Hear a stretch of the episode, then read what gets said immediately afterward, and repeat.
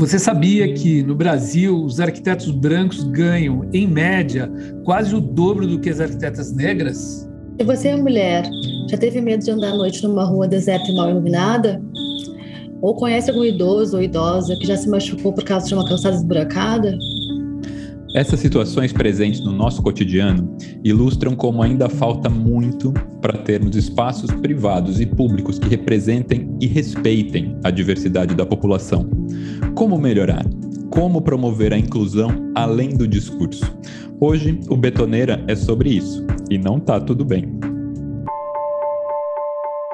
Eu sou André Scarpa e, junto com Paula Otto e Marcelo Barbosa, somos o Betoneira um podcast sem frescura que mistura um pouco de tudo para falar sobre pessoas e cidades. E aí, bora? Bora! O Betoneira tem hoje um convidado super especial, o artista e empreendedor Léo de Paula. Ele é idealizador e fundador da Fator Diversidade, uma consultoria dedicada a promover a diversidade e a inclusão no mundo corporativo. Capixaba e atualmente morando em Minas. Ele já viveu em várias cidades do Brasil, na Austrália e trabalhou como gestor de talentos em uma multinacional. Atuou também como ator, encenador e cantor. Seja super bem-vindo ao Betoneira, Léo. Obrigado, boa noite a todos, a todas e a todos. É um prazer estar aqui com vocês hoje. Do Léozinho. Boa Oi. noite, Léo. O prazer é nosso. Boa Legal. noite, André. Léo, para começar, quero te perguntar sobre sua trajetória. Como é que você passou do mundo corporativo para a performance artística e como o tema da diversidade passou a fazer parte do seu interesse? Tá. É, primeiro, acho que o tema, vou, vou começar pela, pela última. O tema da diversidade ele faz parte a partir do momento que eu me identifico e me, e me realizo, né, como um corpo gordo, preto e gay e começo a transitar nos espaços é, com essa identidade. Né? Então, a partir desse momento, quando é, essa consciência ela é, é integrada né, ao meu cotidiano, às minhas escolhas, ao meu dia a dia, eu passo de fato a vivenciar a diversidade na minha jornada, né? Por onde eu, eu por onde eu atravesso, por onde eu, eu, eu realizo meus trabalhos, por onde eu de fato tenho uma convivência e estabeleço relações.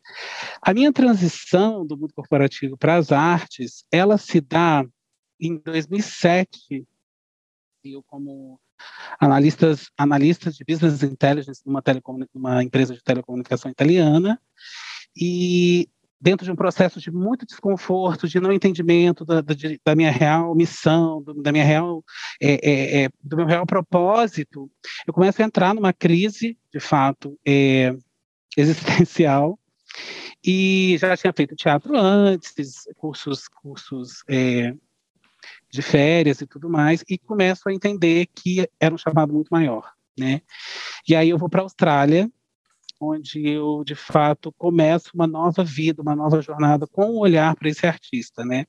Entendendo a necessidade do eu para depois externar isso uh, como cantor, que foi a forma, o caminho que eu comecei lá na Austrália. Eu costumo dizer que eu precisei atravessar os oceanos para ir do outro lado do mundo, para poder entender e, e, identificar isso como um processo de vida, como um processo de, de, de dom e talento estabelecidos também dentro da minha personalidade. E aí fico lá dois anos e começo a entender que esse processo, de fato, ele precisava acontecer, né? E aí é um processo longo, né? De de, de, de reconhecer esse artista, de deixar ir a, a, os apegos e as, os benefícios, entre aspas, de um, de um universo corporativo dentro da minha jornada, e fazer esse processo de transição. Então, muitos equívocos, muitos erros, muitas subidas, muitas descidas, é, para poder estar tá hoje no lugar é, como um artista empreendedor, né, como você mesmo disse na abertura do trabalho. Então, acho que é um processo, assim, é, não é simples, não, não é trivial. Mas é, eu costumo dizer que rejeitar o óbvio é acreditar na experiência. Então, precisei rejeitar esse óbvio para estar hoje aqui falando desse lugar, né? Bom, Léo, um dos seus trabalhos mais conhecidos chama o Corpo Emagrecido, no qual tu fala sobre o corpo gordo, né? Esse trabalho te levou para a França, para a Espanha, para a Bélgica. Queria que tu nos contasse um pouquinho como é esse trabalho, como tu acha que é a experiência de quem te assiste nele. É, esse trabalho nasce dentro de um processo terapêutico na sala de psicanálise, né?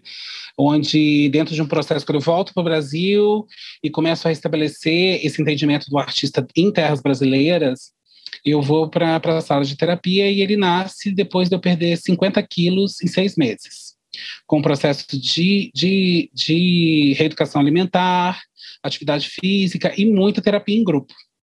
Ali eu começo a mapear quais eram os gatilhos que me colocavam dentro de um corpo gordo, né, enquanto personalidade, e o quais o que era de fato uma identidade, né, uma questão genética.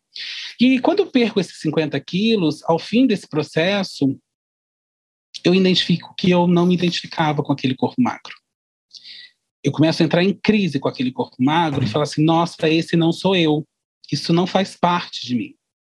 Então eu começo a me questionar que padrão era esse, que corpo era esse que a sociedade precisava me dizer que eu precisava ter em prol de uma imagem que eu não me reconhecia. E ali nasce o corpo emagrecido, que é um que é um deboche, é o um nome que nasce desse, desse nome do corpo emagrecido, olhando para esse corpo emagrecido e trazendo o emagrecimento sobre o ponto de vista da psique, né, trazendo esse, essa reflexão sobre o ponto de vista do pensar, sobre a identidade. Por que, que eu preciso ter um corpo padrão? Aspas. Então, eu começo a investigar isso junto com a minha psicanalista na época e gero esse, esse projeto de pesquisa sobre o corpo gordo. Né? É, eu sou um dos primeiros artistas e militantes a falar sobre gordofobia. Em 2013, eu começo essa pesquisa né? Antes a gente não se falava isso, inclusive a gordofobia é um ponto ainda muito pouco explorado dentro do universo da diversidade e da inclusão. É, e começo a avaliar, escrever e experimentar coisas a respeito, né? Em 2016 eu chego do Rio de Janeiro, um, dentro de um processo com o Josebel de Carli e Silvério Pereira, dois artistas bem reconhecidos hoje no Brasil, e faço a primeira performance utilizando mecanismos que gatilhos, mecanismos, pesquisas que me levaram a ter um comportamento de, de, de ter um corpo gordo sobre a perspectiva das sombras, né? sobre as pers pers perspectivas dos traumas, a perspectiva da, das crenças né, familiares. E eu faço a primeira performance e o resultado me potencializa para, de fato, é, continuar a pesquisa por conta dos colegas, assim, dos maiores grupos de artistas de vanguarda ali no Rio de Janeiro, no Teatro Poeira, falando sobre diversidade e inclusão, é, falando sobre corpos dissidentes, né? É, a gente gerou um coletivo chamado é, coletivo Desviada, né, é, que era um, um, coletivo que é um coletivo, a gente não, não trabalha junto mais, mas é um coletivo que pensa essa inclusão em vários âmbitos, e eu uh, sou convidado para fazer uma abertura de uma vernissagem de um amigo em Natal, no Rio Grande do Norte, e eu começo o processo de expor isso para a plateia. Então, é a primeira vez que eu fico nu, é a primeira vez que eu experimento a, o, o, retorno do, da plateia com relação a esse corpo, né? Como que isso reverbera, né? E aí vou transitando é, a posteriori para outros caminhos que, que foram depois do Rio de Janeiro, né? Dentro do, da, da programação da Segunda Black, e, e depois sou convidado para ir para Cannes, na França, e depois volto para o Brasil e faço uma residência artística na Matilda Casa, em São Paulo, sobre esse ponto de vista, abrangendo já mais outros corpos dissidentes. Né? E, e aí todo o caminho, depois dessa residência, vou para a Espanha, depois da Espanha, Bélgica, e finalizo o processo no início de 2020 em São Paulo. E a cada cidade, né, a cada evento, eu quis trabalhar um tema que atravessava a minha jornada e, e, e dialogar com esse tema junto com a plateia. Né? Então, é, em Natal foi renascimento, foi, foi a criança, o bullying. No Rio de Janeiro foi ancestralidade. Uh, em Cannes foi imagem e propaganda, questionando né, por que, o meu corpo não estava nesse, nessa, nessa propaganda, por que, que a indústria farmacêutica ganha tanto dinheiro com o propósito de emagrecer, e isso não é, não é revertido em cura, em processos de cura, né, é, e reverberado isso também em, em políticas sociais. Uh, chego depois de Cannes, eu venho para São Paulo e faço uma residência com outros artistas, né, convidando, fazendo uma curadoria artística, uma direção de criação, para estar tá trazendo outros tipos de corpos, não somente os corpos identitários como os meus, mas outros tipos de corpos. E aí eu sou convidado para abrir o Pink, o Pink Screen Festival é, na Bélgica, em Bruxelas, com o tema decolonização e racismo, e também vou para uma residência artística em Berga, na região de Barcelona, para falar sobre masculinidade tóxica e adolescência. Né? E quando eu volto para o Brasil, eu falei assim, nossa, eram processos muito difíceis para mim como pessoa e também para colocar isso na cena. Eram processos uhum. bem performáticos, porque são interseções com a minha vida, são interseções de brutalidades que acontecem nos espaços por onde esses corpos são, são, são transeuntes, né? E, e chegou no início de 2020, falei assim, bom, agora eu vou falar de amor e cheguei em São Paulo e envelopei isso de uma forma que eu conseguisse falar sobre essas jornadas, sobre essas trajetórias, sobre essas histórias, é, mas sobre a perspectiva do amor, porque eu acreditava que dessa forma seria mais fácil, mais generoso para que as pessoas assistissem esse tipo de violência ou e ou reflexão dentro de um contexto de amor, né? E te respondendo, Paula, é, eu acredito que as pessoas saem de lá muito, muito espelhadas, né?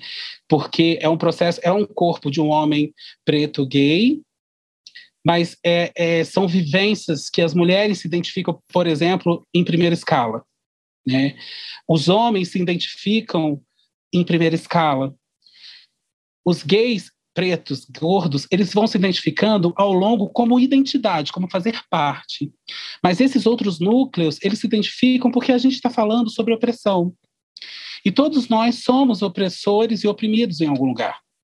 E quando a gente fala disso e a gente consegue espelhar isso no outro, dentro da cena, não há quem não reflita sobre os seus próprios métodos de uhum. opressão. Né? Então, acho que esse é o caminho do projeto, né? esse é o caminho que o, que o Corpo Emagrecido trilhou e que reverbera nas pessoas a quem assistem. Isso que máximo. Você falou né, do, do termo da gordofobia e a gente estava conversando de mesmo termos como diversidade e inclusão eles passaram por uma evolução né nos últimos anos que a gente vê as iniciativas por mais pluralidade que ganharam força principalmente com ações dos grupos LGBTQI+, portadores de deficiência, do movimento negro, hoje incluem diferentes difer de, é, também diferentes origens geográficas, biotipos físicos, né? Você falou da gordofobia, é, idades, religiões, todo, todo, todo tipo de grupo minoritário. Eu queria te perguntar como que o conceito de diversidade avançou nesses últimos anos? E como você define a composição de um ambiente profissional realmente plural? Em cima, de cima a baixo na hierarquia, assim, o que, que é esse, esse ambiente plural? Uau! Primeiro eu vou, muita coisa. Primeiro eu vou te fazer... Muita informação. É isso, é isso. Primeiro eu vou te. Você vai me lembrando, tá, André? Qualquer coisa. É, é, primeiro, eu vou fazer uma pequena correção na sua fala, que a gente não fala mais é, é, minoritários, porque nós não somos minorias, nós somos minorizados. Então, só para a gente começar a ter esse entendimento. E com esse ponto, eu já começo a falar que a diversidade é um processo contínuo. E ele é, ele é diariamente, a gente tem que estar aberto à vulnerabilidade. Não existe diversidade envelopada em comportamentos, em espaços, em situações. Existe a diversidade, porque nós viemos disso. Nós somos a natureza, por exemplo, que é uma, a maior e o maior exemplo de diversidade, que nós humanos estamos esquecendo disso a, a, a, a priori, né? A gente não está entendendo isso ainda, mas nós fazemos parte dessa diversidade. Quando a gente começa a entender sobre os nossos vieses inconscientes, é, é, gentilmente chamados de preconceitos, os nossos preconceitos, a gente começa a entender alguns mecanismos que é, que é possível fazer. Então, na Fator, a gente faz, a gente fala também sobre o teste do pescoço. Por exemplo, quando você chegar num ambiente, num restaurante, você verificar quantos pretos tem, se tem aonde eles estão colocados, que tipo de trabalhos eles estão elencados para aquilo. Né? Se você está dentro de um espaço genuinamente hétero, se tem pessoas gays ali, como que elas estão comportadas e como que as pessoas se comportam com isso. Então, acho Teste que falando... do pescoço, você está dizendo aquela viradinha assim, viradinha. quando você aquela chega no lugar. Aquela deixa, deixa eu contar aqui, deixa eu ver as meias. Isso, exatamente. Tipo, onde que estão essas pessoas? Né? Quando a gente, quando, quando o Marcelo traz, por exemplo, esse índice né, de, de arquitetos pretos no Brasil, quando você tem um índice de 64% da base da operação desse país é de pessoas pretas. Desses 64, 56% são de mulheres. Você começa a entender que o que move esse país são as mulheres pretas, não, ou indígenas, ou não brancas. Você começa a, ter, a, a se embasar em números. Então, é quando você coloca, começa a colocar em números e você entra num restaurante X ou numa, num espetáculo Y e você não consegue ver, se ver representado ali, isso é um problema. E aí, é, daí a gente parte do processo de diversidade né, os espaços, então as convivências. E eu sou um homem preto que eu convivi muito em espaços brancos, eu sou uma exceção. Né, fiz uma, uma, universidade federal, trabalhei nas maiores consultorias de negócio do mundo, é, rodei o mundo com a minha arte, sou um privilegiado. E usar desse caminho para que a gente possa dialogar. Porque pessoas é, é, é, não pretas, né, que, que, ou não indígenas, pessoas brancas, elas têm um formato que já é encapsulado de sucesso de não, de não obstáculo em alguns caminhos. Estou aqui, não, tô, não, não estou generalizando, né? estou trazendo Sim. esse escopo de, de exemplos para a gente começar a exercitar isso. Né? Claro. Quando você vai, por uhum. exemplo, para o universo de mulheres, aí você já começa a conseguir segmentar que existem as mulheres brancas, as mulheres não brancas, as mulheres indígenas. Quando você vai para o universo de homens, aí nós homens somos mais dentro do contexto é preto, branco, hétero, cis, são comportamentos que são mais, mais bem vistos na sociedade, bem vistos no sentido de segmentação, né? São, são é, seg, quando você segmenta, você consegue ver melhor quais são os desafios desses espaços, desses, desses, desses lugares. Né? Eu acho que diversidade nasce daí. Se, você, se a gente passar, por exemplo, sobre o ponto de vista das pessoas com deficiência, né? a gente tem um viés inconsciente, eu, eu vou dizer que a gente tinha, né? Porque eu acho que já está na hora de a gente começar a falar um pouco sobre passado também. Né? Eu acho que existe um movimento muito importante. Eu acho que é o um movimento das pessoas com deficiência, por exemplo, sobre o ponto de vista de tirar esse estigma de que eles estão num lugar de, de sacrilégio, de dificuldade, e entender que eles estão num lugar de superação. Nós, uhum. não, pessoas com não deficiência, a gente tem uma arrogância de achar que eles precisam da nossa ajuda. Eles, a gente, eles não precisam da nossa ajuda, eles precisam de estrutura para que eles possam ser autônomos. Isso sim é responsabilidade social. Né? Então a gente começa a ver esse tipo, a virar um pouco, sabe? É, é a gente que vem de um contexto é, é, mais é, naturalizado ou dentro de um contexto é, sem muitos preconceitos, a gente já foi habituado a estar no lugar de caminhos sem desafios. E a gente precisa olhar. É, um ambiente sem preconceito, você diz sem sofrer, né? Mas cheio de preconceitos, né? Tipo, pré-estabelecidos ali. Porque pelo menos a gente faz esse, hoje Tipo, é, para mim é um você faz, né, esse esforço de, meu Deus. Pensava assim, tipo, essa quando eu era criança eu ouvia essa piada, né, num ambiente em que ninguém parou e falou assim, peraí, que merda é essa? Não, mas uhum. é, André, eu acho que tem lugar da culpa também, que às vezes a gente sente, eu sinto às vezes, de falar uma palavra errada, de também. trazer uma coisa que. Como agora, tipo, do minoria palavra. minorizado, tipo. É, exato. ou mesmo alguma palavra que a gente não pensa a respeito, que tá na nossa. que é cultural de falar, falar, cara, tô falando isso, aí vem aquela culpa. Eu acho que tá tudo bem tu olhar para isso e dizer, tá, agora eu entendi, daqui para frente eu vou falar de outra forma, entendeu? Eu acho que é mais a consciência, eu acho que eu vejo muitas pessoas com vergonha de, de se sentir assim, acho que é um processo, uma transformação transformação, né? Acho que a gente está evoluindo. Total.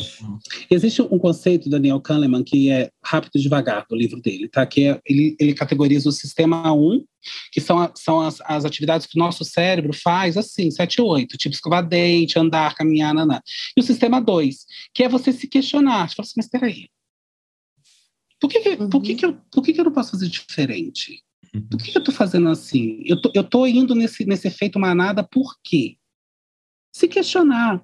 Outro ponto é a vulnerabilidade, entender que todos nós estamos aprendendo em algum lugar. Uhum. É muito arrogante a gente achar que nessa altura do campeonato a gente aprendeu tudo. A gente está aprendendo até o último respiro de vida. Então, quando você se coloca no lugar de vulnerabilidade, você fala assim, pô, eu falei minorizado, mas é, minor, é, é, é falei minoria, é minorizado, né? Massa, aprendi, cara. Uhum. Vamos pro próximo. Né? Vamos, vamos, tipo, isso é diferente. Porque assim, tá, por que, que a gente quer estar tá no topo, no top, no VIP? Entendeu? Exato. Que arrogância é essa? Essa é uma reflexão que a gente traz sobre o ponto de vista da diversidade, sabe? Por que, que é, é este padrão, este formato é o que ganhou e esse aqui vai ter que seguir por 30 anos? Assim, para, gente. Uhum. Vamos falar sobre criatividade, sabe? Vamos falar sobre pluralidade. Vamos falar sobre abertura de cabeça, né? Vamos nos colocar vulneráveis. Muito bom, muito bom. Léo, puxando um pouquinho, né? Afinal, Petoneira é um podcast de arquitetura e cidades, né? Então, puxando claro. um pouquinho para nossa área de arquitetura, a gente sabe que, que a arquitetura é uma profissão que também reflete as desigualdades presentes na sociedade brasileira, né? No, no, no, ano passado, por exemplo, o CAL, o Conselho de Arquitetura e Urbanismo do Brasil, é, divulgou o primeiro diagnóstico de gênero na arquitetura e urbanismo. E um dos resultados que chama atenção na pesquisa é que, em média, os homens brancos ganham quase o dobro do que as mulheres negras na arquitetura. Na tua visão, Léo, como a diversidade tem sido abordada na arquitetura? É, eu sei que você não é arquiteto, mas você convive com arquitetos e você é um cara que pesquisa muito e, e a fator diversidade pesquisa essas coisas, né? Tem alguma diferença, alguma peculiaridade em relação a outras áreas? Ó, eu acho que, vamos lá, eu acho que é super interessante, tá? Eu nunca fiz essa reflexão de ponto profissional como eu vou fazer aqui, aqui hoje junto com vocês. E é legal porque vocês são arquitetos, então isso é maravilhoso, é uma troca. Então estou me colocando vulnerável também. É, Primeiro, esse número, né, sobre gênero. Eu acho que a gente tem que começar a decupar isso. Então, gênero é uma coisa, homens e mulheres na arquitetura. Sim, os homens são, são na história, é, não só dentro da, da, arquitetura, mas a gente tem outros casos na literatura, onde homens assinavam no lugar das mulheres que criavam. A gente tem isso historicamente. Então, a gente precisa reconhecer isso. Reconhecendo isso, a gente tem que dar valor aos créditos que as pessoas falam. Então, assim, qual, ah, como que a gente pode fazer um tipo de inclusão? É, não pegar uma frase que a Paula, por exemplo, falou, a parede é a Mora. E eu pego e falo, nossa, a parede é a Mora, né? Aí a Paula falou assim, mas eu falei isso. Uhum. Eu, assim, eu não ouvi. Aí a Michelle pega aqui na hora do registro e vai falar assim, Léo de Paula fala que a parede é a Mora. E já corta a Paula de vez já corta a pala de vez. Isso dentro, não entra dentro de, Isso acontece. Isso já aconteceu da minha frente, por exemplo, dentro de processo de arquitetura, mas não é só dentro do, do grupo de arquitetura, isso acontece em vários outros nichos industriais. Uhum. Acontece que é, isso perpetua, então aí, tem, aí depois tem o estigma do, do arquiteto gay, né? Porque o arquiteto gay ele é mais uhum, talentoso, ele estereótipo, né? Uhum. Ele é mais talentoso, ele é mais viajado, ele é mais cabeça aberta, né? Uhum. Isso é um viés inconsciente. Então, o arquiteto homem gay, ele vai ter, uau, uma estrelinha ali, eles conseguiram a estrelinha. E aí, entrando no seu contexto, Marcelo, onde estão os pretos nisso, né? Quando você vai estudar sobre constru construções arquitetonas ao, ao, redor do mundo, quando você vai construir soluções de comunidades ao redor, quem já foi, já visitaram a Rocinha? É impressionante. Eu fiquei impressionado o quanto que aquilo ali se sustenta dentro de uma estrutura de espaço ínfimo e é construído uma arquitetura familiar, é um negócio gigantesco, gigantesco. E por que, que a gente não convida essas cabeças para estarem juntos em algum tipo de debate e discussão? Né? Por Sim. conta de tudo, toda essa máquina industrial que está aí. Então, eu acho que dentro da, assim, eu, o, o Tião Santos, que é o protagonista do documentário Lixo Extraordinário, do, do esqueci o nome Ai, dele agora, daqui a pouco eu lembro. Do Vic Muniz. Vic Muniz. O Tião Santos.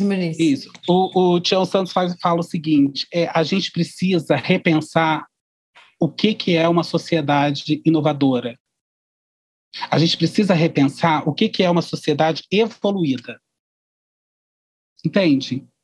Porque, assim, senão a gente vai ficar dentro de processos arquitetônicos, dentro que, que, que, que influencia diretamente na vida da comunidade uhum. e dos indivíduos. A gente tem que começar a pensar a arquitetura de um outro prisma, porque está geral pensando. Por que, Léo?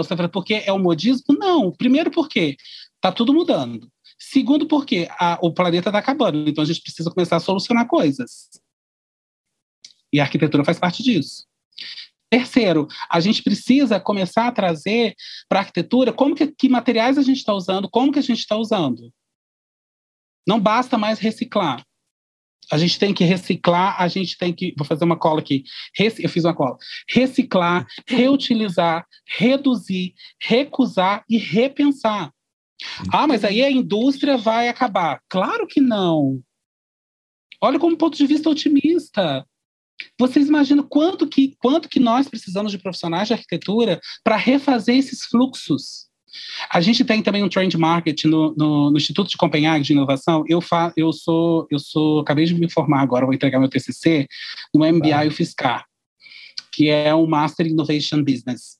E eu fui o artista convidado para estar tá colocando um pensamento inovador lá dentro. E aí tem todo o processo de startup, todo o processo de entendimento de nananã, tchururu. Aí eu peguei e falei assim, tá, aonde que está a diversidade e a inclusão aqui? Ah, a gente não pensou isso, desculpa, então vocês não estão inovando. então, parou aí.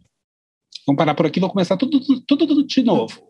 Uhum. Porque os estudos, por exemplo, do, do Instituto de Copenhague, que um, são 14 trend markets, tá? que são, são trends que têm que ser vistos. E dentro, o que aplica aqui, que eu me lembro de cabeça, de arquitetura, são os espaços sobre os estacionamentos, porque a gente vai andar menos de carro, a gente vai ter menos carro, então a gente vai ter menos necessidade de estacionamento. Então, o que, que vai ser feito com esses estacionamentos? A gente vai precisar de quê? De arquitetos. Para quê? Porque para substituir transporte, como que esse transporte vai se dar? Se a gente vai diminuir os estacionamentos, porque não vai ter tanto fluxo de carro, vai ter mais bicicleta, vai ter mais carros alugados, como que a gente vai fazer essa transição? Arquitetos. Como que a gente vai utilizar materiais de certas re regiões para não impactar tanto a, aos nossos minerais, aos nossos os no arquitetos? Então não é sobre, ai, vamos, que isso? É, não, é repensar. Sim. E aí, para repensar, Marcelo, para fechar a sua pergunta, a gente precisa inovar e a gente precisa ter diversidade. E não adianta a gente ter homens brancos cis ou gays brancos cis dentro de um processo de inovação. A gente precisa ter pluralidade. Do contrário, Exatamente. a gente não vai inovar. Concordo plenamente, concordo plenamente. Fantástico. E, Léo, tu trouxe a, coisa do carro, né? O que, que vão ser os carros no futuro. Então, a gente pensa muito em cidade, né? Como a cidade também é um ambiente muito excludente, né? Se a gente pensar em calçada, no mobiliário urbano, no meio de transporte, iluminação pública, enfim, vários fatores que influenciam muito nela ser um ambiente excludente mesmo, né? Então, teve um livro que saiu esses tempos que chama Cidade Feminista.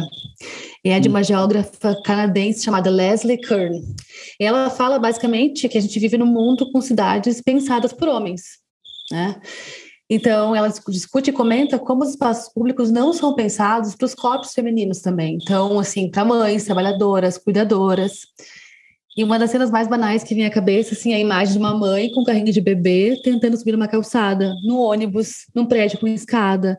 Então, quanto isso, quanto a gente também é impactada nós mulheres, né, com, com esse pensamento de homem, é, enfim, homem hétero, né, proporções de corpos diferentes, a gente falou sobre isso em outro episódio também, que eu acho que é um ponto, né? Proporções uhum.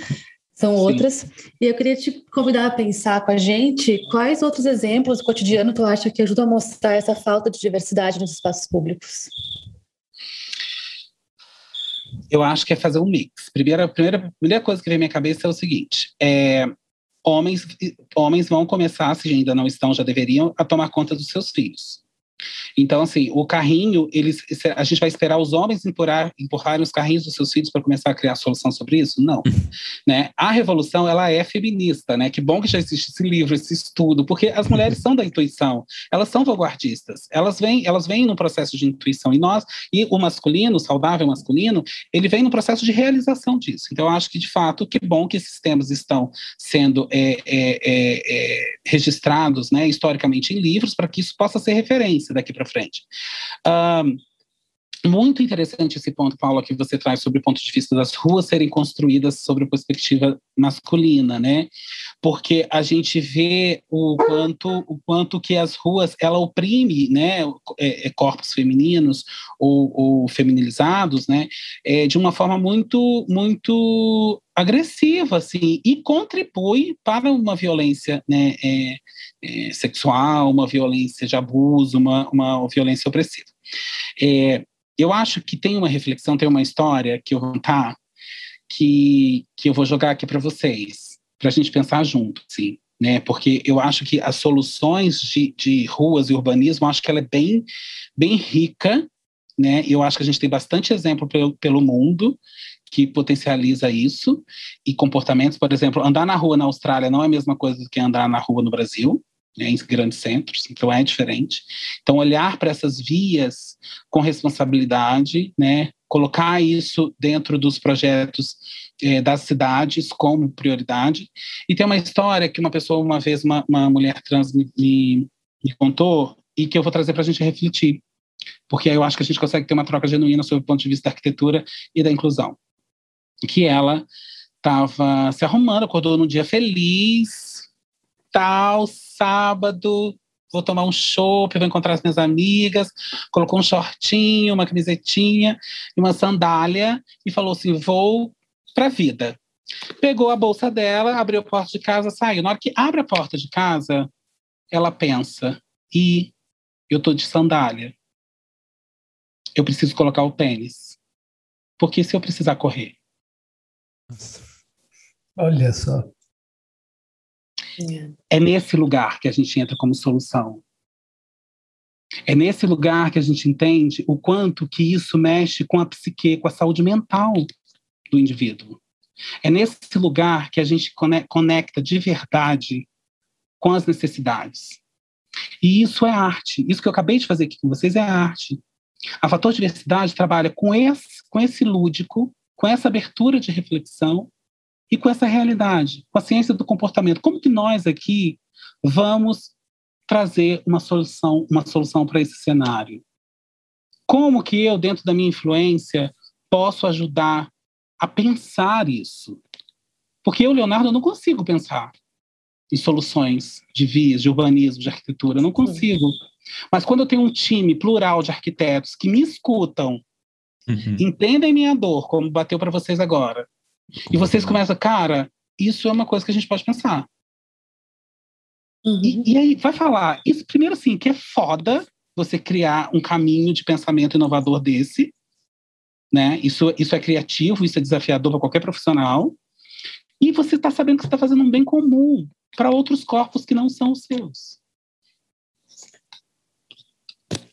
Respondi, esse exemplo, esse exemplo me bate muito, assim sendo mulher, bota uma mulher trans, cara, é muito, é muito pesado, né? Saber que até a roupa, sandália, tu vai te divertir, tu tem sempre tem a diversão e tem esse peso que acompanha tudo que tu faz, né?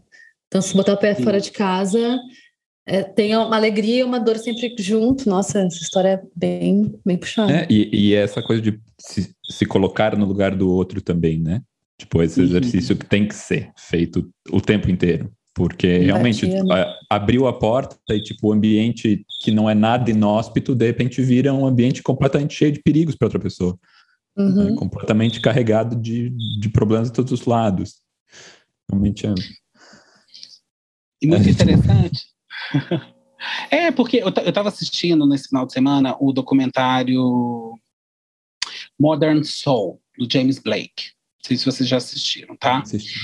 Que é um, é um videoclipe que ele utiliza dos padrões. Primeiro, primeiro ele vai apresentando as cidades, né, as regiões. Eu assisti e falei, hum, vou levar para os meninos do Betaneiro.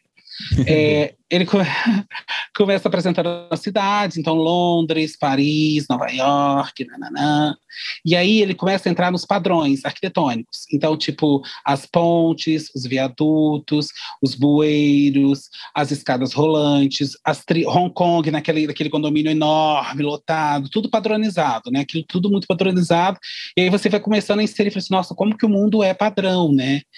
E eu fico pensando, o padrão ele é ótimo para certas coisas, por exemplo, para arquitetura, sobre o ponto de vista de é, economia de material, uhum. economia de resíduos, né? Você pensar matematicamente é, é, como que isso se dá. Então, você diminuir o seu prejuízo, o seu, o seu desperdício, né? nem prejuízo, uhum. o seu desperdício. Agora, como que a gente vai pensar diferente, utilizando isso que já está construído? Né? Eu, eu, eu vejo muita arquitetura a partir de agora, falo assim, gente, isso já tem construído. Uhum. Só que a gente está agora pensando diferente, porque a gente está querendo incluir todas as pessoas e todos os estilos de vidas. E a gente está entendendo que o VIP, o top, o rico, a elite não é mais legal, porque o que a gente quer é harmonizar de forma que todos tenham boas casas, todos tenham boas vias, todos tenham saneamento, essa coisa toda. Então, como, como a gente vai repensar isso? Esse, esse videoclipe, uh, eu achei, achei no, ótimo o nome, né? More Than Soul, Alma Moderna. É, o, como que essas nossas almas vão se modernizar? Né? Quem que a gente vai ler? A gente vai precisar, por exemplo, pesquisar os arquitetos do continente africano. Eu pesquisei um aqui que eu achei incrível a história dele. Ele tem uma cadeira de design em, em, em, em ai meu Deus, em Harvard. E ele é, ele é, ele é, ele ganhou o prêmio de Global Awards de arquitetura sustentável. Tô falando do, ai, como é que ele chama o do Queré. Do, do Queré. Queré. Cristian Queré, Francis Queré. É. Então assim, fácil, como que né? é isso? Como que a gente vai trazer esses pensamentos para a roda de discussão de solução de projetos. Porque, assim, se você pegar, são 10, como o Marcelo falou, são 10 em 100 mil. Né? Então, assim, esse, no Brasil, até ano passado, não tinha índice de arquitetos pretos mapeados. 2021, uhum. hein, gente? Tá falando de... eu dou aula, eu dou aula, eu dou aula numa faculdade de arquitetura. Dá para contar nos dedos de uma mão a quantidade de arquitetos ou arquitetas negras. Pois é. E aí, é, Marcelo? horror isso. E você tem esse olhar. Você ainda tem esse olhar, entende? Tem gente que nem esse olhar tem. Né? E aí, por isso que é importante, por isso que são criados, a, a Gabriela de Matos criou Arquitetura Negras. Uhum. A gente precisa se, se aquilombar. Sim. Porque se aquilombando, a gente ganha força. Porque sem, sozinho, a gente, quando a gente fala sobre vitórias pretas, a gente fala uma vitória preta nunca é individualizada, nunca. Porque a gente sempre precisou dos outros pretos para a gente estar tá onde a gente está. Então, é um pouco sobre esse ponto de vista, entendeu? Quando a gente começa a entender, fazer o teste do pescoço, entender que fala assim, cara, tem alguma coisa errada. e aí é sobre ação né? Porque a constatação a gente já tem, a história já contou do jeito que ela quis contar. Então, assim, from now on, a partir de agora, o que, que a gente vai fazer de forma diferente que, de fato, a gente promova a inclusão e a diversidade? Né? Acho que é um pouco sobre isso. Você falou, você deu o exemplo né, do, de uma rua na Austrália ser diferente de uma rua aqui.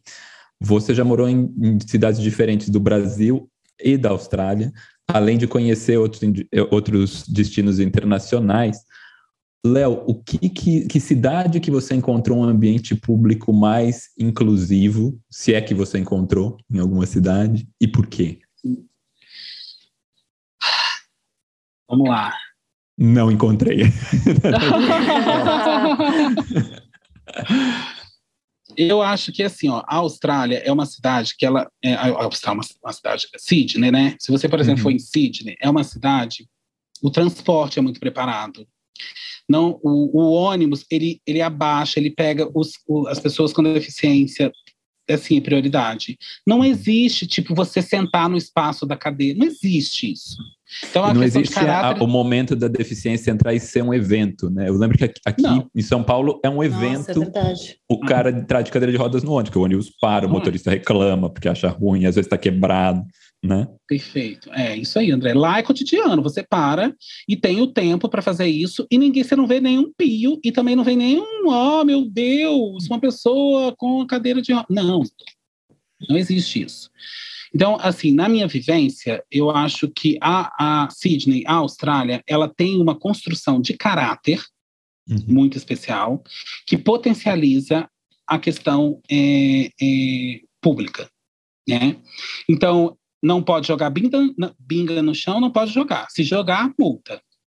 Não pode, não pode entrar na água quando tem o, o, o shark alarme, o alarme de tubarões, não pode entrar, não pode entrar. Se entrar, multa. multa ou tubarão, multa também. Ou tubarão.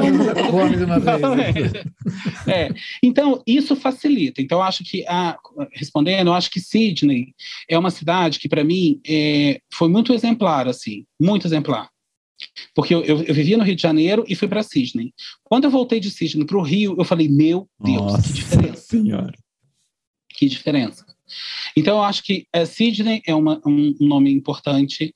Um... Vancouver, Toronto, muito legal. As cidades do, do Canadá são fantásticas sim. também na diversidade, na qualidade de, de vida Verdade. dos espaços públicos. É, é muito legal. Verdade, verdade. E eu acho que é, são, são essas colônias inglesas que tiveram, uh, elas nascem, por exemplo, né, tanto o, o, o, Austrália, ela nasce de um processo de, de incentivar a migração de outros povos lá, então, ela começa a exercer a diversidade e a inclusão por necessidade mercadológica, existencial, estrutural, então, se faz uma necessidade e é construída a partir daí. Isso, para mim, coloca a Austrália em outro patamar, porque ela é uhum. migrada, ela é construída ela nasce primeiro, é, primeiro tem, teve toda a exploração dos, dos povos nativos, dos aborígenes e tudo mais. Mas a gente tem, tem depois os, os presidiários ingleses vêm para a Austrália. Então, assim, são, é um povo excluído que está sendo recebido ali, né? Nós não queremos esse povo, e esse uhum. povo chega ali, e a partir dali outros povos vão para ali. Então, a Austrália, para mim, é um grande exemplo de convivência de humanidade, de, de, de, direcionamento inovador, falando sobre o ponto de vista de, de, diversidade e inclusão, e também sobre a estrutura arquitetônica. Você não tem cidades enormes, gigantescas, não se constrói assim na, na Austrália 7 e 8. Não é assim. Uhum. Lá já tem o hábito das pessoas morarem juntas, já tem o hábito que eles são é o povo que mais viaja pelo mundo. Então eles têm essa cultura de conhecer outros espaços, outros povos. Né? Então, é, de forma objetiva, eu acho que Sydney, eu acho que a Austrália é um exemplo é, que me agrada na arquitetura, porque é, é funcional. Não é, não, as obras, é, as casas que são construídas lá não é muito em prol dos, do mostrar, do da ostentação, né? Da ostentação, é. Sim. Não, e acho que uma coisa que você falou é, importante aí que tipo, também dá para a gente refletir aqui. Eu, uh, eu, eu, sinto, eu sinto um ambiente muito mais uh, aberto a receber as diferenças hoje, olhando em São Paulo, agora, olhando aqui no caso Brasil, do que a minha infância que foi no interior. A minha infância que foi uhum. no interior era tipo uh, apontava quem era quem, quem era diferente, né? Tipo, era aquilo de ah, chegou não sei quem, né? Você vem para São Paulo e não, e não tem, quer dizer, em alguns lugares, em outros lugares você ainda vê, te vê muito preconceito acontecendo em, em muitas coisas, mas acho que tem também, e isso que você me falou me esclarece um pouquinho de pensar, pô, também é uma cidade onde vem muita gente de fora, vem muita gente que não é daqui, né? Acho que Nova York é meio isso também, né? tipo, que é aquela diferença do resto dos Estados Unidos, das uhum. maneiras como pensam e tudo mais.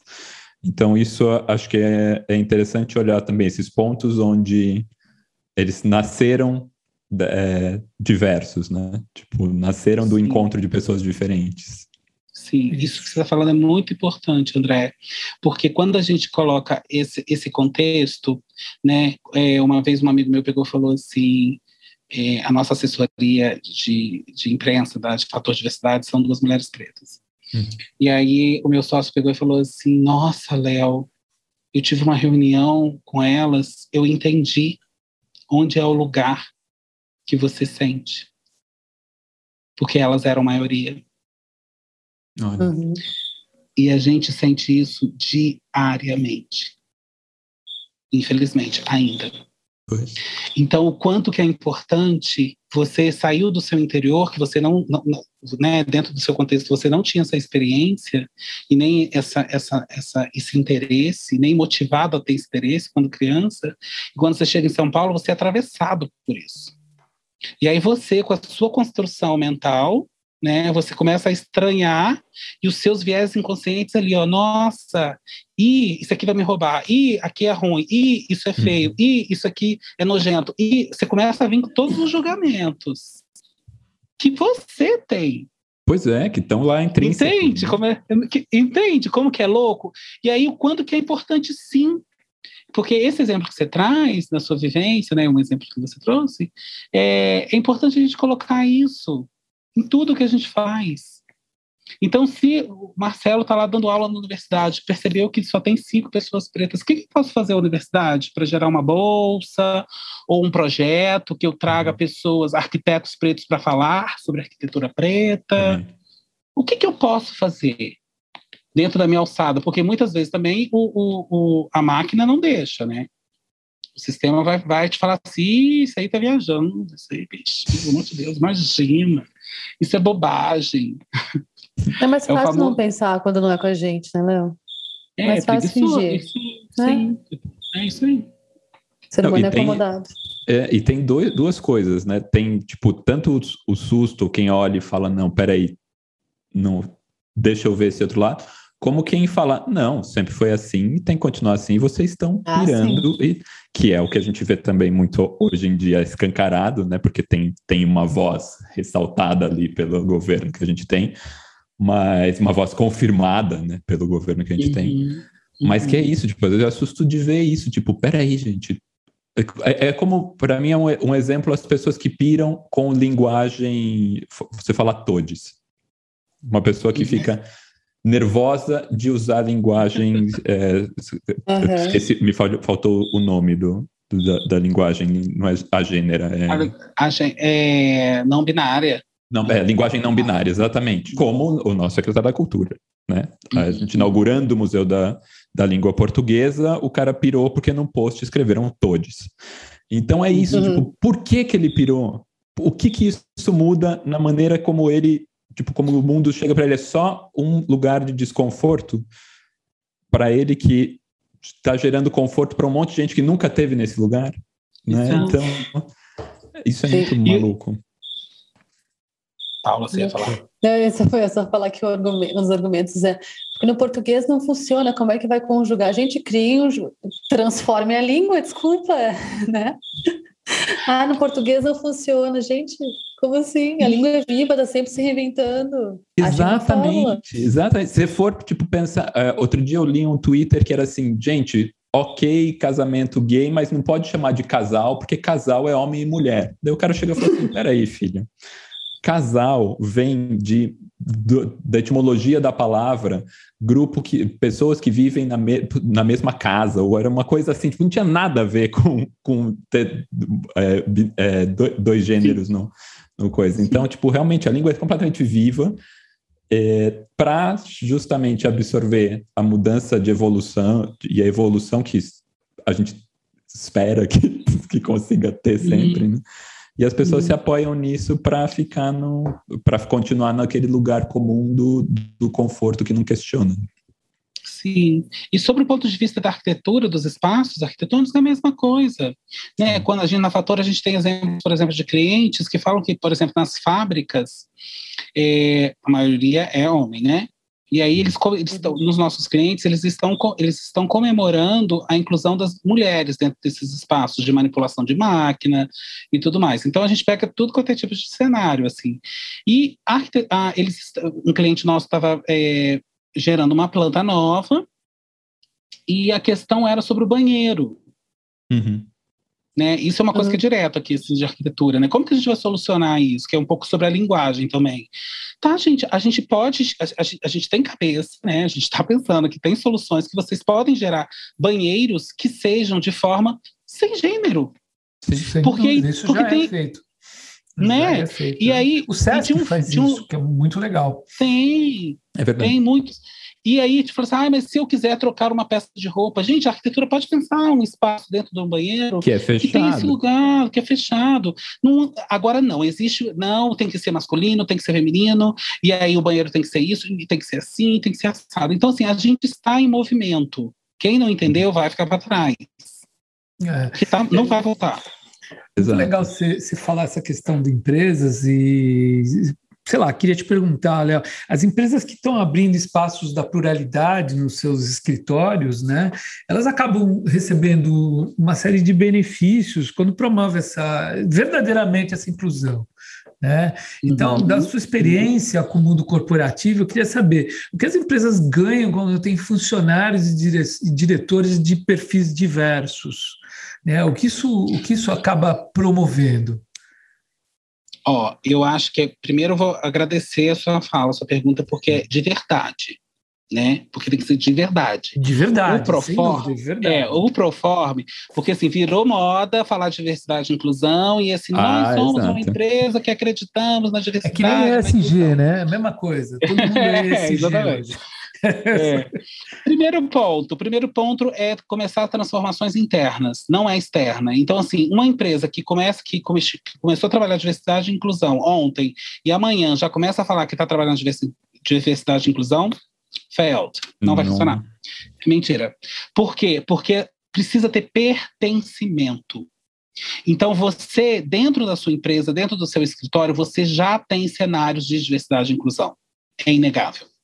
A partir desse cenário, você vai perceber o que, que você vai mudar ali dentro. Então, eu tenho 90% homens, 10% mulheres, as mulheres estão em, em, em, em vagas ou. ou ah, como que eu posso dizer, gente? É, prof, é, né? É, Postos. Postos, obrigado. Postos, Postos de, de secretária, de servir o café. Então, assim, como é que eu vou mudar isso? Então, primeiro é olhar para dentro. Olhar para dentro genuinamente e entender qual é o seu cenário. Depois que você olhou para dentro, você vai entender qual é o seu negócio. Né? O que, que é o seu negócio ele, ele requer e onde que estão os vieses inconscientes do seu negócio. Por que, que eu não posso fazer diferente? Por exemplo, nesse cliente que começa a inserir é, mulheres seguranças, mulheres é, operadoras de máquina. Né? A partir do momento que você olha para isso, você começa a olhar também para os desafios. Porque fazer a inclusão, a diversidade e a inclusão não é trivial. Você tá, a gente está mexendo em lugares e, e, e, situações que nunca foram mexidas anteriormente. Então, isso requer um desafio, requer é, é, é, mais energia, muitas vezes, mais dinheiro, muitas vezes, mais tempo, muitas vezes. Mas é isso. Se você quer, de fato, trabalhar com, com diversidade e inclusão, vai ter esses desafios. Os benefícios são reconhecimento. Quando eu chego no escritório de, de, de arquitetura e eu vejo um arquiteto preto, você pode ter certeza que eu vou ter esse outro approach. Você pode ter uhum. certeza que eu vou ter assim, uau, quem são eles? E eu estou falando de 64% da, da população brasileira. Exato. E, e tá raro como... entrar nesse escritório, né? Isso que é o mais maluco. Entende? É, é, é, é, uma dicotomia, gente. Então, eu acho que ganha, ganha em representatividade, ganha em criatividade, porque as nossas referências, quem veio da periferia, quem veio de um universo preto, quem veio de, de, de um universo feminista, traz experiências de espaços outros de quem veio de uma família que aí é constituída como padrão. Então, abre para a criatividade, não tem como. E outra, quando eu, Leonardo, chego no escritório de arquitetura e vejo um preto trabalhando e vejo que ele vai me atender super bem, eu vou falar desse escritório. E aí eu vou uhum. potencializar esse trabalho. E quando eu falo desse escritório, aí, quando cai na boca, aí sabe quando vai sair a manchete do jornal? Leonardo, Léo de Paula foi na, na, na, na, Arquitetura Nacional, foi recebido pela arquiteta Gabriela de Matos, fizeram um projeto assim, assim, assado, fez isso, isso, isso, isso, pará, pará, pará, e é reconhecido como o projeto mais legal. É isso. Porque é genuíno. Eu não estou aqui atrás de marca, de, sabe? É genuíno, porque eu me identifiquei porque eu, eu sei que, que as minhas características de criação como homem preto vai estar na identidade da Gabriela de alguma forma, porque ela também é. Ela viveu coisas e situações parecidas com as minhas. Então ela sabe como eu falo, ela sabe dos cheiros, ela sabe das cores, ela sabe dos sons. E aí eu estou falando sobre criatividade, que é a alma da arquitetura, sob o meu ponto de vista. Né? Que eu estou falando de, de, de, de, tipo, chegar numa obra e falar assim, uau, que isso, gente? Que cor é essa? De onde vocês tiraram essa cor? Esse design veio de onde? Detalhes, sabe? A gente está precisando, porque a arquitetura para mim é isso. A arquitetura para mim é chegar num espaço e falar assim, gente, como que pensaram isso? De ter um banheiro fluido, de ter um banheiro fluido onde as pessoas, onde a gente pendura casacos e vestidos, onde a gente possa entrar e transitar entre homens e mulheres, onde a gente não se agrida, porque na verdade ninguém, o banheiro é só para fazer as necessidades fisiológicas e nada mais do que isso. Então, começar a pensar sobre esses exemplos, sabe? Esse benefício que é. E sem contar que Bom. é um ponto de inovação muito latente, né? Muito legal. E para quem ainda não avançou rumo a esse espaço corporativo mais plural, né? Agora, agora sim, para as pessoas que ouviram e ficaram nervosas aqui. gente, como que funciona o método do, é o método do 7S, né, que é a Fator Diversidade, a sua empresa é, criou, e como é que a arte entra nisso? O método 7Es, ele, ele, ele é criado para a gente começar a utilizar sob o ponto de vista da escuta, depois da experiência, da elaboração, da edificação, da, da do, do, do edificação, do, do, do, explorar, do exponenciar, do expandir e depois do sustentar, que é o efetivar. Então, é, existe esse caminho, né? A arte, ela entra porque, com a minha experiência de executivo, lá atrás, eu tinha muito esse desejo. Eu levei para o Jorge, para a Fernanda. O Jorge é responsável pela comunicação, pelo marketing, desenvolveu o, a, a, toda, toda a, a nossa linguagem é, e é o, homem das relações. E a Fernanda ela é psicóloga responsável pela, pela, pela ciência do comportamento. Então, como que a gente vai fazer isso? A arte entra como caminho de comunicação, de entregar isso. Porque quando a gente chega no cliente, nem todos estão preparados. Então a gente precisa preparar. Uhum. Então, como que a gente vai preparar? A gente vai escutar. Quando a gente escuta, a gente começa a entender em que patamar aquele cliente está. Ah, está no patamar que a gente já consegue contratar é, pessoas trans ou pessoas com deficiência num, num fluxo super maravilhoso, onde as pessoas já são incluídas, porque ser incluído é a pessoa que está sendo incluída se sentir bem. Não é sobre números. Não é tipo, ah, constou é, tipo, aqui, na minha lista três trans, dois pretos. Tá, tá é, não é isso, não é uhum. isso. É, é esses corpos se sentirem bem incluídos. Uhum. Então a gente faz esse processo de escuta, né? A gente faz essa escuta. Depois que a gente faz essa escuta, a gente traz uma experiência a partir da arte. E aí pode ser um canto, um texto, uma performance. A, a gente nasce, a Fator Diversidade nasce em março de 2020, uh, ah, já se adaptando, porque a gente fez todo o modelo de negócio para presencial, e aí veio a pandemia, a gente teve que mudar para o, o, o, esquema, o esquema online, né? Uhum. Então a gente já nasce com esse desafio. Eu morando aqui nas Terras Altas é, e assim morrendo de medo porque eu me garantia super, né, no palco, ator e performance, tipo Sim. palco é palco. E agora eu vou ter que ter essa janelinha aqui para eu me virar, para eu comunicar. E a gente foi se adaptando. E aí a gente escuta esses clientes, a gente vai sentindo e a gente fica bem próximo do sponsor do projeto, né? Porque esse sponsor do projeto, ele vai receber muita bordoada muitas vezes. Uhum. Ele vai ficar, tipo, ele vai, ele vai ser criticado, ele pode ser taxado como equivocado, né? E o sponsor do falar... projeto é quem entrou em contato com vocês. É, é, é, o, é o sponsor. É, a gente costuma dizer também que é importante que a gente tenha um executivo ou uma pessoa que possa decidir certas coisas para garantir a diversidade e inclusão. Por quê? Porque precisa de canetada muitas vezes. É um processo muito profundo, é transformador, é inovador, não é simples. Uhum. Então, é, a, a, gente faz esse processo de escuta, a gente faz esse processo de, de, de levar essa experiência a partir da arte, porque é lúdico, porque eu falando em arte, o Marcelo vai entender de um jeito, a Paula vai entender de outro e o André vai entender de outro. Uhum. Ao fim, a gente elabora como coletivo, como que isso reverberou. E aí a gente acha um ponto comum, não um ponto comum, mas um ponto é, é, harmonizado, digamos assim, entre esse coletivo. E aí a gente parte dali muito diálogo, muita uh, empatia, se colocar no lugar do outro. É, entendimento sobre a expressão que eu não gosto nem de dizer, mas vou dizer mimimi, que é quando você não reconhece a dor do outro. Sim. Você minimiza. Então, você, né? você minimiza. Então, quando você vê o, o, o, processo de escuta e de empatia, você fala, cara, o cara passou aqui, isso, que isso, não sei o que, você começa a querer transformar junto. E você começa a entender que você não está indo, é, você não está, ninguém está te ferindo, é só uma opinião diferente. Sim. Né? Então a arte ela vem com esse envelopamento, né? de fazer uma comunicação que seja lúdica muitas vezes, mas que tragam verdades e que cada um consiga ad, é, adquirir, absorver, é, transmutar pessoalmente primeiro. Sim. Então o que o que, que dessa conversa ficou para mim? O que que dessa conversa eu vou levar para o grupo e vou falar, gente, vamos fazer alguma coisa diferente? E o que que depois eu vou mandar isso para o externo, que aí é cliente, fornecedor, né, parceiros. Né? Uhum. Então a gente trabalha nessa esfera. Né? E a e gente trabalha para a gente não existir. A gente fala que a gente trabalha para a gente não existir. Então, é um trabalho que a gente quer que ele, ele, vai ter muitos anos ainda, mas é um trabalho que a gente quer que acabe um dia. Uhum. Que isso não seja mais Que necessário. não precise mais fazer esse trabalho. Né? Exatamente. E você falando disso, uma coisa que, que me gerou curiosidade foi: bom, as empresas chegam para fator diversidade, né, pedindo esse, é, pedindo esse estudo.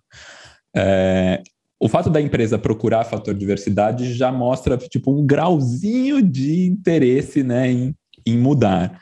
É que você falou que quando você chega na empresa você tenta entender qual que é a situação ali.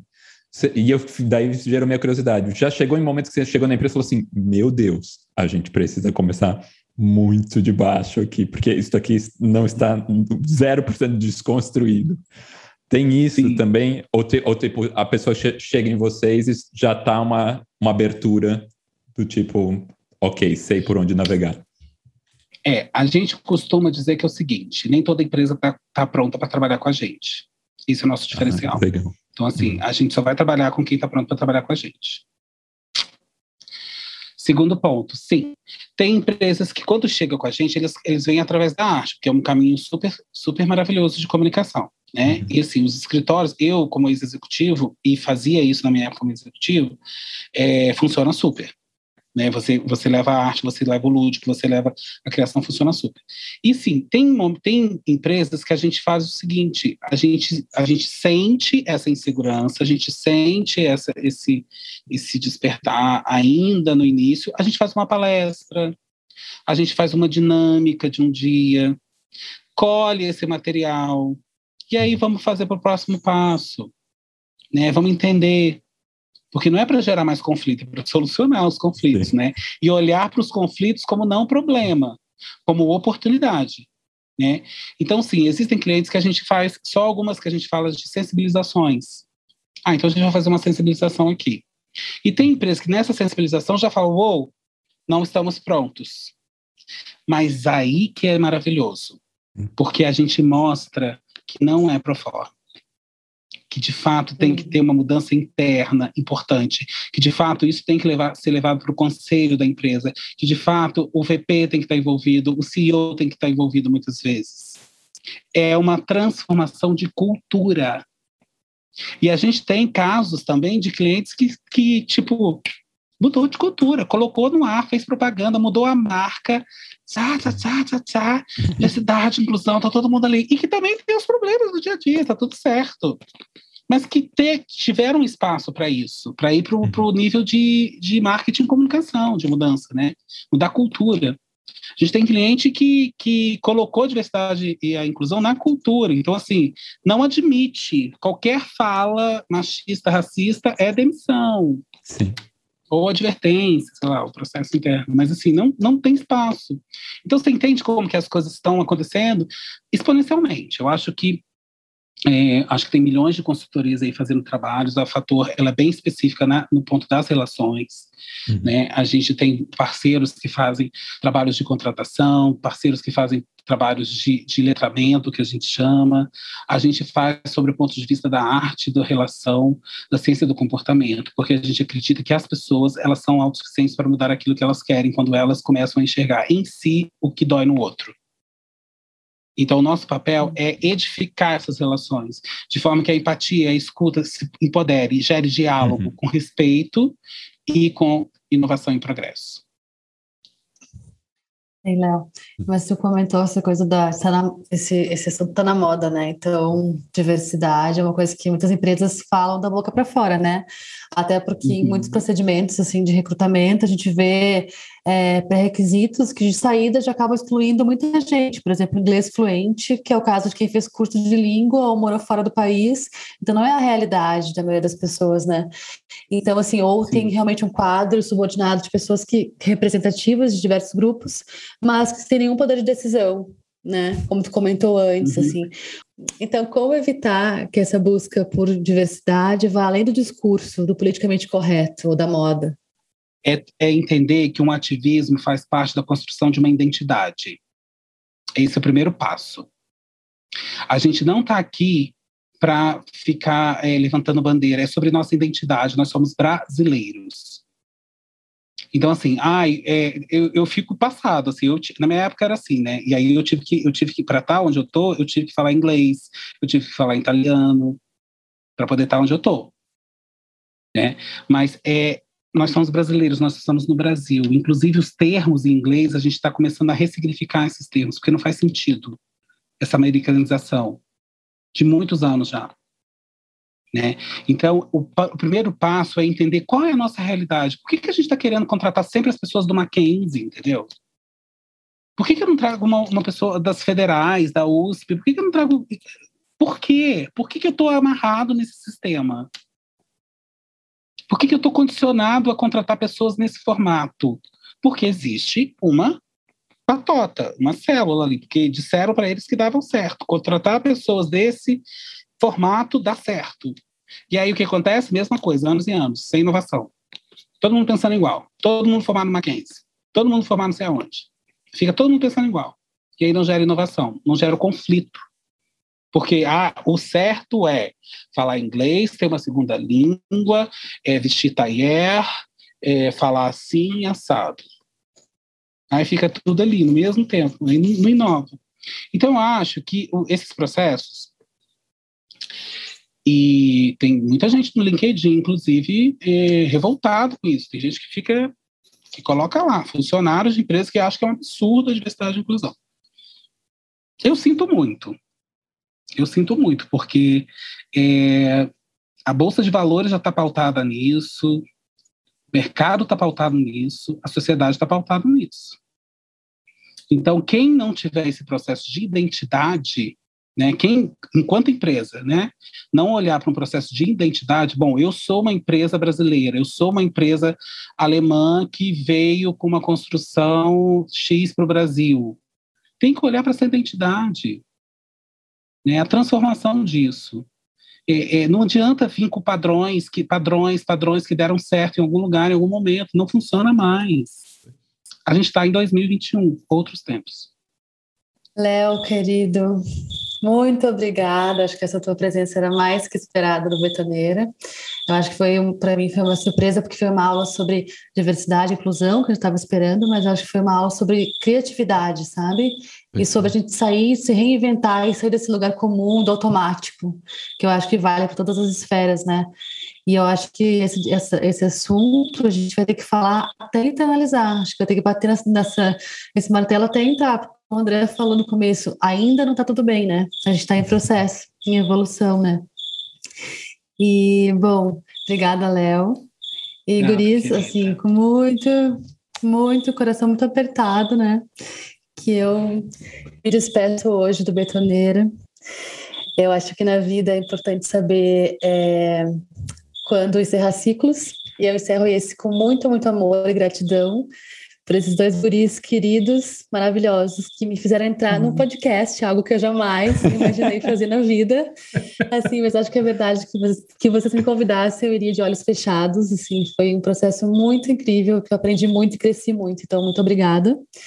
E um podcast não se faz com, uh, só com apresentadores, se faz com uma galera por trás, né? Que faz a coisa ficar de pé para a gente, com a gente. Então, queria também agradecer muito aqui a Ana, a Ana Mello, o Zé Barrichello, o Francisco Perrota Bosch, a, a Misha, Michele Oliveira, o Mário Cap, a Flora Canal e o Stefano Azevedo Aita. Então, é, dizer que eu vou sentir muita falta de vocês, assim, muita mesmo. E que eu espero voltar como convidado ou como colaborador em algum, algum assunto bem inusitado. Eu aguardo, aguardo pautas curiosas, inusitadas que eu vou amar fazer. E dizer que Guris, André, Marcelo, vocês são os amados, os amores, assim, assim. Se eu gostava de vocês antes, eu gosto muito mais hoje. Oh, e obrigada por oh, tudo mesmo. Querida Paula. De coração. É, Paula, é, eu, eu prefiro entender essa, seu, essa sua fala como um hiato, uma temporada que você vai nos, tá nos deixar e, e, e, algum dia você volta, porque acho que esse espaço é um espaço aberto. E, Obrigada, eu, eu, eu sinto tenho, isso também. É, eu acho que isso é um tempo, então essas coisas acontecem. E eu acho que não podia ter momento mais propício para acontecer isso com, com, uma, uma, uma conversa com o Léo, que foi muito gostosa, foi hum, muito legal, foi muito fluida, e eu acho que é de interesse de muita gente. Então, eu, eu, queria destacar essas coisas. Primeiro, agradecer muito o Léo pelo que ela falou e considerar, Paula, que isso, que isso é, um, é um, uma, uma, breve ausência e que logo, logo você está de volta aqui com a gente. Combinado. Se eu não, também, não quero, não, não, quero, assim, não quero registrar. Direto, é, não, se não direto em algumas participações especiais, alguma coisa assim. Sim. Tá? Quando Ou a gente seja, cortar aqui, a, a gente, gente, combina. A gente não vai te tirar do grupo, tá bom, Paulo? Exatamente. Eu sei. Eu estou no lugar do lado do, do lado do Francesco da Ana, como, como, como é que eles falaram? Consultores. Não, qual é a palavra? Esqueci. Colaboradores. Colaboradores. Queridos, muito obrigada. Eu amei, viu? Meu, a gente que tem que agradecer muito você ter topado essa maluquice que a gente inventou e, e ter trazido tanta coisa boa e, e, e, tantas outras formas da gente olhar para as coisas também. É, aprendo diariamente contigo, tipo, cada conversa nossa a gente sai pensando 15 outras coisas novas e, e, é uma delícia isso. Eu queria muito, de novo, fortalecer aqui, né, que é, é, quando, quando você quiser é para avisa, só avisar, né? Que, que estamos sempre de portas abertas para estar contigo de novo e, e outros projetos também. Agora a gente pode começar a pensar nos outros projetos fora Acho do que a gente vai ter que começar agora a pensar, sei lá, fazer vinho, né? Umas coisas mais, Opa! mais diversas. Ali, aliás, acho que, acho que tem por aí também. Essa tua fala, Léo, o que, que, tu acha? Eu acho que eu era o fator diversidade do Betoneira. Não sei. É, pois e é. E agora? E agora? Será que a gente já, já, está desconstruído o suficiente, Léo? Será que a gente não vamos precisa... Ver, vamos, vamos ver. Eu gostei que já tem três mulheres aqui, né? E três homens. Eu já achei bem legal isso, bem equilibrado. Já tá um, um equilíbrio. Eu fiz, o, eu fiz o teste do pescoço. Teste do pescoço achei... aqui no Zoom. É, no Zoom, achei bem legal. Meus queridos e queridas e queridos, é um prazer estar aqui com vocês. Eu fico muito feliz de, de compartilhar esse diálogo e falando de diversidade e inclusão sobre a indústria da arquitetura, né, que é uma indústria que também conversa com a arte, né? E a arte, ela é um, um, serviço, né, de transformação social. Então, foi um prazer estar aqui com vocês, um prazer colaborar com vocês, um prazer estar aqui no dia que a Paula Otto dá o Até Breve, né? E a gente segue uh, com... Espero que a gente siga, né, aqui com esse diálogo reverberando nas nossas vidas lá fora, né? No nosso dia a dia, porque isso é o mais importante, que de fato a gente consiga é, colocar isso em prática nas nossas relações, no nosso, na nossa convivência, né, nos nossos projetos e tudo mais. Muito grato pela oportunidade, a Fator Diversidade agradece também e vamos em frente. A gente que agradece, Léo. Muitíssimo obrigado. Não, esse episódio, assim, já, já quero viralizar ele, já quero mandar para todo mundo. Porque realmente é assim, tantos, tanto, tanta coisa que a gente ainda tem que fazer para um dia. Eu, eu, quero. Agora a meta é acabar com a fator diversidade. Acho que a meta é essa. maravilhoso, maravilhoso. Vem com a gente. Muito bom, muito bom. Muito obrigado, viu? Boa noite, Léo. Muito obrigado. Beijo. Tchau, gente. E querida Beijo, Paula, até breve, viu? Até, até breve. breve. Bora. Bora. Bora.